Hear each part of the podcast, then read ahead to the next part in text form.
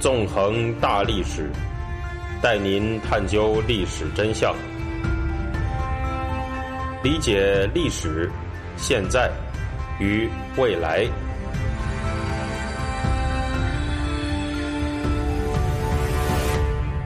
大家好，欢迎大家收听《纵横大历史》，我是主持人孙成。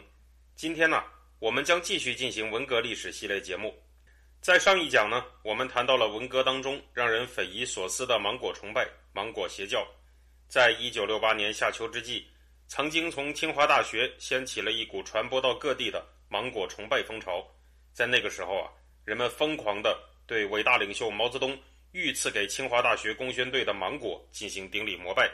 由此呢，展开了种种可以说是丧心病狂的邪教活动。啊，那么为什么芒果这么一种普通的水果？只是因为被毛泽东送给了清华大学工宣队，就能够引起这样如痴如狂的崇拜风潮，甚至演化成了一种邪教呢？这个清华大学工宣队，它到底何德何能，为革命事业做出了怎样的丰功伟绩，才能引起这样一股狂潮呢？说起来吧，清华大学工宣队他做出的丰功伟绩，简直就会让不明就里的人丈二和尚摸不着头脑。在一九六八年七月，清华大学工宣队。粉碎了北京造反派红卫兵领袖蒯大富的势力，控制了清华大学校园。说到这个地方，可能有很多对文革史有所了解的朋友，都曾经听过蒯大富这个名字，而且会感到有些奇怪。蒯大富他不是毛泽东在文革当中忠心耿耿的打手吗？为什么他被粉碎，居然会成为了毛泽东治下的丰功伟绩呢？这实在是过于吊诡了。是啊，只要对文革史有一些了解的朋友。都会或多或少的听过蒯大富这个名字，在那个时代，蒯大富可是政治舞台上响当当的红人和弄潮儿。作为清华大学最早响应毛泽东号召起来造反的红卫兵领袖，他对毛泽东的革命事业那可以说是立下了汗马功劳啊！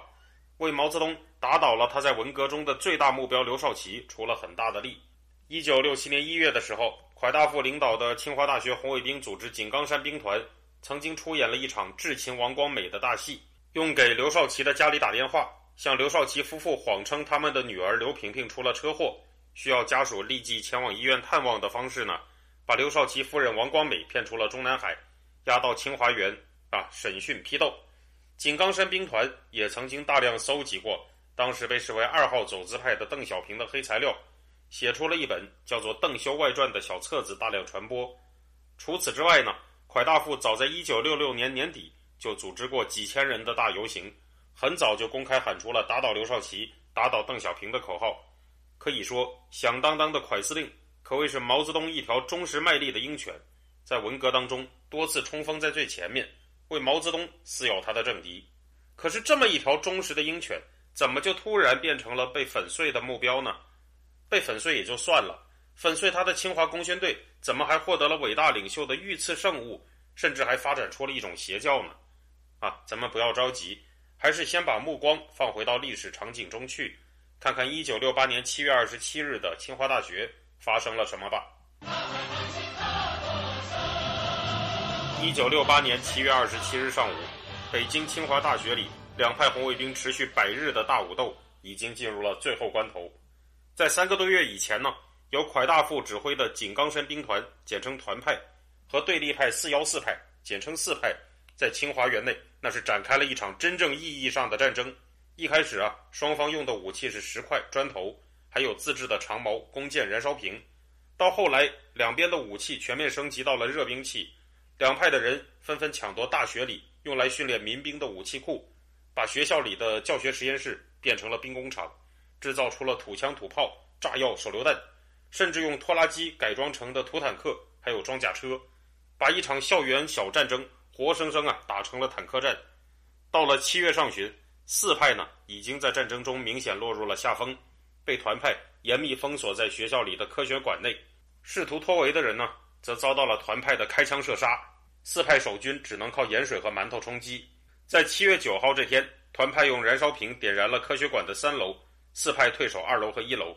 在这之后，绝望的四派试图挖掘地道逃生，又被团派动用地震仪发现。到七月十六号，随着团派炸毁四派的突围地道，科学馆里的四派可以说是无路可退，陷入了彻底的绝望当中。就在团派的领导、清华大学工程化学系六二级学生蒯大富志得意满，即将实现一统清华园的霸业的时刻，一群不速之客突然在一九六八年七月二十七日上午十点钟包围了清华园。那天上午啊，包围清华的人非常多，这些自称工农毛泽东思想宣传队的人们呢，足有三万之众，人数比清华大学里两派的人加在一起还要多。可谓是充分体现了无产阶级革命群众的气势。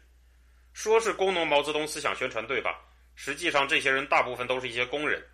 这些人呢，聚集在清华大学的南门、东门还有西门，提出了强硬的要求，表示要在上午十一点进驻清华大学。这天上午呢，团派的头头蒯大富刚好去北京火车站接人，他不在现场。在场的团派头头们很早就把清华大学看成了他们的地盘。无论如何也不愿意这些来路不明的人进驻清华大学，但是啊，人数占据了优势的工宣队还是突破了团派在校门的阻拦，涌进了清华园。在学校里，这些不速之客开始到处扣押遇到的武斗人员，并拆毁各种路障、铁丝网、电网等战地工事。对于已经陷入绝境、坐困科学馆的四派来说，工宣队的到来实际上拯救了他们；但对团派来说呢，这实在是无法容忍的。中午十二点多，从北京站回到清华园的蒯大富大声斥责工宣队，表示自己啊绝不会放下武器。接着，他又前往当时北京市的最高党政机关市革委会去告状。往常啊，别说是市革委会，就连指导文革运动的中央文化革命小组都要敬蒯司令三分。但是这一次，市管委会的代表却对蒯大富十分冷漠，告诉他应该停止武斗，拆除工事，上缴武器，撤出武斗据点。与此同时，在清华园里面，团派对工宣队的武装抵抗已经开始了。不愿放弃他们好不容易打下的江山的团派人员，先是用长矛和石块反击工宣队，接着用用了手榴弹，最后开了枪。工宣队死伤惨重。就在清华园里血肉横飞的时候，蒯大富在晚上八点左右回到了清华，和他手下的三十多名干将开了一个会。在会上啊，团派的干将们群情激愤，表示要打下去。蒯大富呢，则分析了局势。他说：“啊，如果我们留下来，也有两条路。一条路是明天我们用我们的全部武器弹药再和工人打一次，那工人的死伤就更不得了；另一条是我们打输了，我们就可能被几万工人打得全军覆没。这两条路都是死路，唯一的活路，三十六计，走为上计。”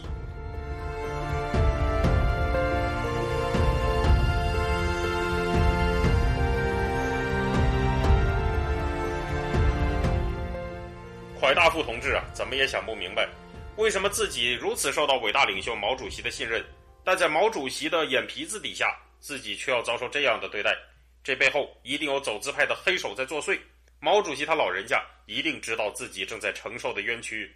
他对自己的手下真诚地说：“我们在北京，在毛主席身边，这么大的事件，中央马上就知道。要是中央知道了，一切就好办了。中央会救我们，请大家相信，有人在，就有清华井冈山在。”是啊，蒯司令和团派可是毛主席的好战士。现在遇到这样的事情，那一定是有走资派的黑手在迫害革命小将。只要想办法向毛主席、向党中央反映清华园里的情况，毛主席他老人家一定会给小将们做主的。就这样，蒯大富逐渐压制了会上的鹰派，与会者呢最后达成共识，同意在七月二十八号凌晨两点半撤退到北京航空航天大学，那里是团派的盟友北航红旗的地盘。七月二十八号凌晨，即将一统清华园的团派人员不甘心地撤离了清华。除了撤往北航之外呢，还有一部分甚至远走位于北京郊区昌平的清华核能研究单位，并在路上遭遇翻车和手榴弹爆炸的事故，死伤了好多人，啊，可谓是狼狈至极。激战了一百天的清华园终于开始平静了下来。但是对于蒯大富来说，他的心情呢，却是如同翻江倒海，怎么也平静不下来。没有从震惊当中缓过神来的他，来到了北京市电报大楼，在早上五点半发出了一封致毛泽东、林彪、周恩来、陈伯达、康生、江青以及中央文革小组、中央军委的电报。这封电报里啊这么说：七月二十七日，在黑手昼夜策划下，假借宣传七三布告，挑动十一万不明真相的工人携带凶器，突然包围洗劫清华园，我井冈山战士全部撤出清华。衣食无着，生命安全无保证，清华井冈山生命垂危，形势万分危急。向中央呼救，寻求中央马上接见。他这里说啊，有十一万工宣队，这个人数是太夸张了。那么他在这里说的七三布告呢，是中共中央在一九六八年七月三号就当时的广西局势发出的一个文件，要求当地停止武斗。在毛泽东看来，这个布告不仅适用于广西，也适用于各地。蒯大富认为呢，这些自称工宣队的工人们假借制止武斗，事实上呢，却对清华园进行了洗劫，导致团派丧失了自己的江山，只能颠沛流离。在这背后一定有走资派的黑手，只要有中央的马上接见，见到无所不能的伟大领袖毛主席，这个黑手就一定会被揪出来的。发完了这封电报以后，蒯大富到了团派流亡的地点北航。就在这个时候呢，他接到了北京市革委会的电话，表示党中央要在人民大会堂接见他。一开始，蒯大富还担心这可能是黑手的阴谋，不敢去。接着，跟蒯大富同样是北京五大红卫兵领袖的北大造反派领袖聂元子。又致电蒯大富，表示中央确实要接见他，蒯大富这才放心下来。那天早上，北京下着雨，阴雨绵绵的天气使蒯司令的处境显得更为凄凉了。早上七点多，已经奔波了一天一夜的蒯司令浑身湿漉漉、狼狈不堪地来到人民大会堂，走进了中央接见他的人民大会堂湖南厅里。在那里，他看到了林彪、周恩来、陈伯达、康生、江青、姚文元、谢富治、黄永胜、吴法宪、叶群、汪东兴等等一批中央大员。最重要的是，他看到了他视若神明的伟大领袖，坐在沙发上身穿白衬衫的毛泽东。那一刻，蒯大夫的心情一定是无比放松的，因为他知道呢，他曾经在伟大领袖毛主席的指挥下奋勇冲杀，为打倒头号走资派刘少奇。和二号走资派邓小平立下了汗马功劳，在这之前，他也曾遭遇过政治打击，是伟大领袖毛主席拯救了他，让他有了他拥有的一切。在这个世界上，还有谁能比他更加忠于毛泽东呢？只要毛主席知道了清华园里发生的那噩梦般的一切，就一定会为他做主，一定会救他脱离苦海的。那一刻，他像一个孩子一样哭了出来，那是一种放松的哭，是一种委屈的哭，也是一种解脱的哭。正如同在外面受了欺负的孩子见到父亲后哭出来一样，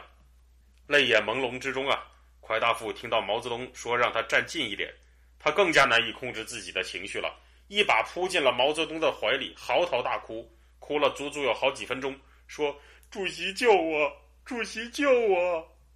根据蒯大富本人的回忆，当时他的感受是有一种遇到灭顶之灾见到救星的感觉。在事后多年讲述他对毛泽东的感受时，他说：“毛泽东在我们面前就是神，他不可能犯错误，他可以解决一切问题。毛泽东是高山，高的不得了的高山，你在他面前立刻感觉到自己的渺小。”然而，接下来毛泽东说出的一句话，却让蒯大富哭不出来了。事实上呢，这句话可以说是毛泽东在文革当中说过的最经典的一句话，足以载入史册，成为厚黑学的最经典案例之一。值得玩味的是，这句话在很多西方或者日本学者所写的文革史当中都得到了引用，但在中国的文革官史里面一般就不见踪影了。那么毛泽东他当时到底说了什么呢？毛泽东说道：“你要抓黑手，黑手就是我。”各位听众，请大家测算一下蒯大夫当时的心理阴影面积吧。总之，我在讲到这里的时候，身上有一种强烈的寒意。那这句话是什么意思呢？也就是说，毛泽东他亲自派出了工宣队，粉碎了忠于他的革命小将，而身为革命小将头头的蒯大富，直到听毛泽东说出这句话之前，还以为毛泽东是给他做主的，他一直希望能够见到毛泽东。蒯大富找了半天的黑手，实际上却是这个黑手不是别人啊，就是他朝思暮想的那个伟大领袖。这真是被人卖了。还帮人数钱呢，那么这句话对于文革史究竟有什么意义呢？实际上，毛泽东说出这句话的时候，正是文革史上最重要的一个分界线。两年文革论支持者所主张的两年文革就结束在这个时刻。在下一讲当中，我们就会真正进入文革到底有几年这个问题本身了。好，我们下周再见，谢谢。